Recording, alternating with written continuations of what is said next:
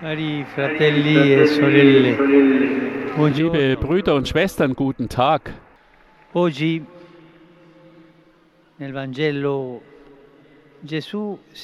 Im heutigen Evangelium begegnet Jesus unseren beiden wohl dramatischsten Situationen des Lebens, e dem. Tod und der Krankheit. Da esse libera due persone, Er befreit zwei che Menschen davon. Ein kleines Mädchen, das gerade stirbt, als der Vater zu Jesus unterwegs ist, um ihn um Hilfe zu bitten, und eine Frau, die seit vielen Jahren Blut verliert. e Jesus lässt sich von unserem Schmerz und unserem Tod berühren. Und er wirkt zwei Zeichen der Heilung, um uns zu sagen. Dass weder Schmerz noch Tod das letzte Wort haben. Er sagt uns, dass der Tod nicht das Ende ist. Er überwindet diesen Feind, von dem wir uns selbst nicht befreien können. Aber konzentrieren wir uns jetzt in dieser Zeit, in der Krankheit immer wieder im Mittelpunkt der Nachrichten steht, auf das andere Zeichen, die Heilung der Frau. Mehr als ihre Gesundheit waren ihre Gefühle bedroht. Sie blutete und galt daher in der damaligen Zeit als unrein. Sie wurde deshalb an den Rand gedrängt. Sie konnte keine stabilen Beziehungen, keinen Partner, keine Familie e- e und auch keine normalen sozialen Beziehungen haben. Sie war unrein. Eine Krankheit, die sie unrein machte. Sie lebte allein mit einem verwundeten Herzen. Die wohl größte Krankheit im Leben ist wohl was? Tuberkulose? Die Pandemie? Nein. Die größte Krankheit im Leben des Menschen ist der Mangel an Liebe, ist die Unfähigkeit, lieben zu können. Ja, die Frau war krank, hat Blut verloren, aber der Mangel an Liebe war viel schlimmer. Und die Heilung, e die am wichtigsten ist, ist die der Zuneigung. Aber wie findet man sie? Denken wir an unsere Gefühle, unsere Zuwendungen. Sind wir krank oder sind wir bei bester Gesundheit? Nur Jesus kann uns da helfen. Die Geschichte dieser namenlosen Frau, ich sage noch einmal, eine Frau ohne Namen, in der wir uns alle sehen können, sie ist beispielhaft. Der Text sagt, dass sie viele. Kuren über sich ergehen ließ und all ihr Hab und Gut vergeblich ausgab. Ja, dass es eher noch schlimmer wurde. Auch wir greifen ja oft zu falschen Mitteln, um unseren Mangel an Liebe zu stillen. Wir denken, dass e i es Erfolg und Geld sind, die uns glücklich machen. Aber Liebe. Kann man nicht kaufen, sie ist kostenlos. Wir flüchten uns in das Virtuelle, aber die Liebe ist konkret. Wir akzeptieren uns nicht, wie wir sind und verstecken uns hinter den Tricks der Äußerlichkeiten. Aber Liebe ist kein Schein. Sie ist konkret. Wir suchen Lösungen bei Magiern und Gurus, nur um dann uns selbst e ohne Geld und ohne Frieden wiederzufinden, wie diese Frau. Sie entscheidet sich schließlich für Jesus e und stürzt sich in die Menge hinein, um wenigstens sein Gewand berühren zu können. Das heißt, die Frau sucht den direkten körperlichen Kontakt zu. Jesus. Gerade in dieser Zeit haben wir ja verstanden, wie wichtig Kontakt und Beziehungen sind. Dasselbe gilt auch für Jesus. Manchmal Begnügen wir uns damit, ja, einige Gebete zu befolgen, einige Gebot, Gebote zu befolgen, einige Gebete zu wiederholen. Aber der Herr wartet darauf, dass wir ihm begegnen, dass wir ihm unser Herz öffnen, dass wir sein Gewand berühren wie die Frau, um geheilt zu werden. Denn indem wir in die Intimität mit Jesus eintreten, werden wir in unserer Zuneigung geheilt. Das ist es, was Jesus will. Tatsächlich lesen wir, dass er, obwohl er von der Menge bedrängt wurde, sich nach Discepoli dicevano, "Ma dem umsah, nach denen, die ihn berührten. chi mi ha toccato?" Das ist der Blick Jesus. Wer hat mich berührt? lui gibt viele Menschen um ihn herum. Aber er geht auf die Suche nach einem Gesicht und einem Herzen voller Glauben. Sie stehen alle um ihn herum, es ist eng und trotzdem spürt er, dass Kraft von ihm e ausgegangen ist. Er schaut nicht auf die Menge, sondern auf die Person. Er macht nicht e Halt vor den. Wunden und Fehlern der Vergangenheit, e sondern geht über Sünden und cose Vorteile hinaus. Jeder kennt das aus dem eigenen Leben. Jesus schaut genau auf uns, um uns helfen zu können. Und wir? Uns ist, gefällt es viel mehr, auf das Schlechte der anderen zu schauen. Wenn wir miteinander uns unterhalten, uns austauschen, dann verfallen wir sehr schnell in das Geschwätz, über andere herzuziehen, schlecht zu reden.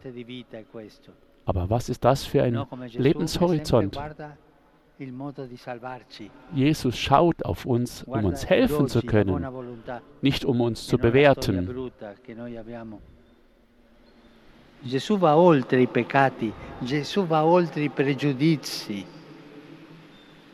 Non si ferma alle apparenze Er bleibt nicht bei Äußerlichkeiten stehen. e Er kommt zum Kern und er heilt sie, die von allen abgelehnt wurde, nennt sie sogar zärtlich Tochter, lobt ihren Glauben la und stellt ihr Selbstvertrauen wieder. Das la ist sein e Stil, die Menschen anzuschauen und aufzurichten, E ihnen mit Wertschätzung zu begegnen.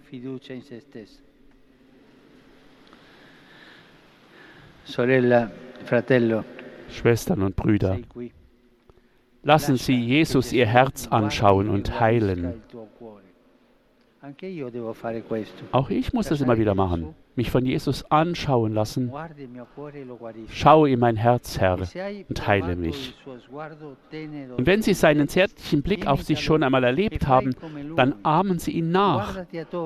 Tun Sie, was er tat. Schauen Sie sich um.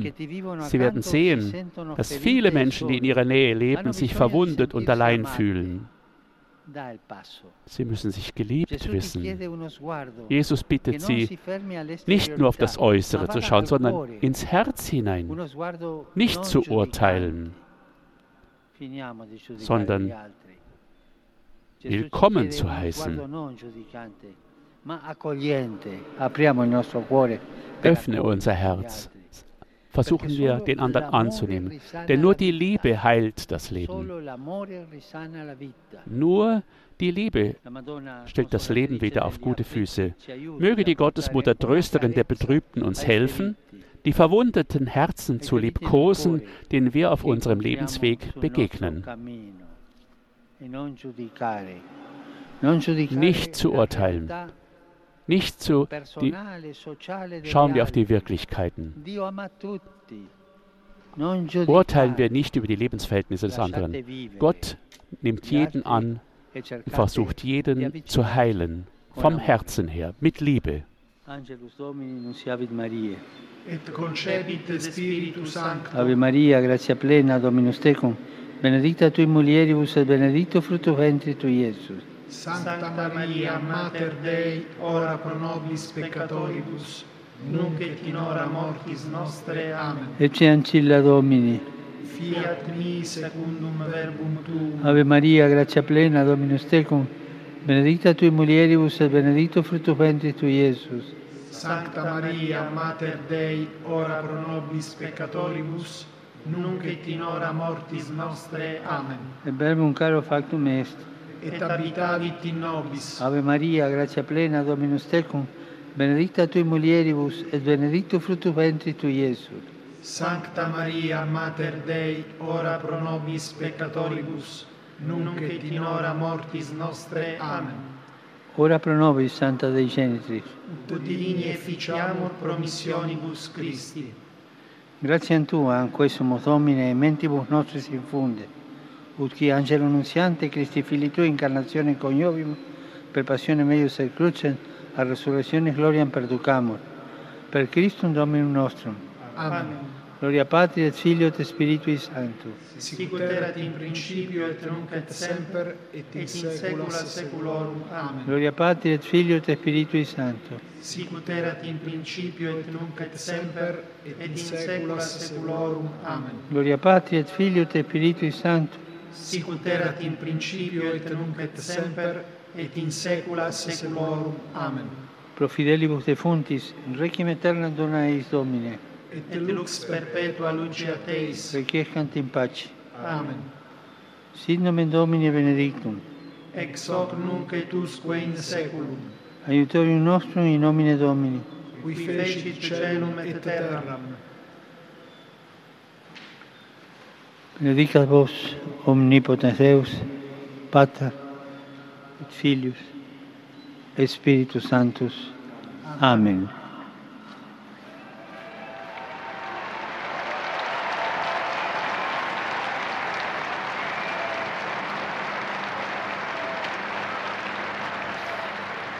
Cari fratelli e sorelle, Liebe Schwestern und Brüder, oggi in prossimità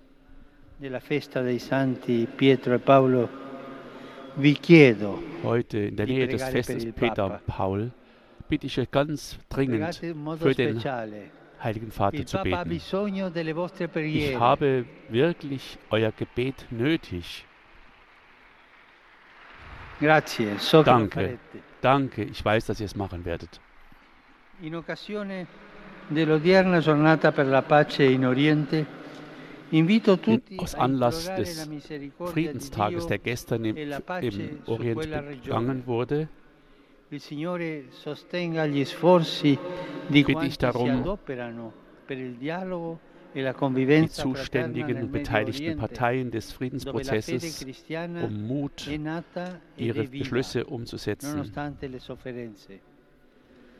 A quelle care popolazioni Dio conceda sempre fortezza, Gott schütze diese. Regionen und diese Völker und schenke ihnen Mut.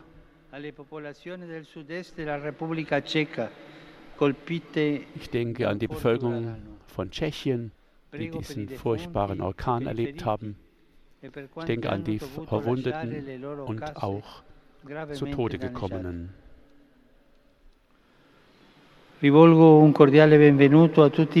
Einen ganz herzlichen Gruß richte ich an euch alle aus Rom, aus Italien und aus anderen Ländern, die ihr hier zusammengekommen seid. Ich sehe Pol Polen und Spanier. Ta viele sind sogar hier. E Der Besuch der. Gräber der heiligen la Apostelfürsten. Petrus und Paulus möge euch und der Kirche Segen bringen. Ich wünsche euch allen noch einen E schönen Sonntag und noch einmal bitte ich euch, vergesst nicht für mich zu beten. e. Ich wünsche euch einen guten Appetit heute Mittag und alles Gute. Auf Wiederhören. Bravi ragazzi dell'Immacolata.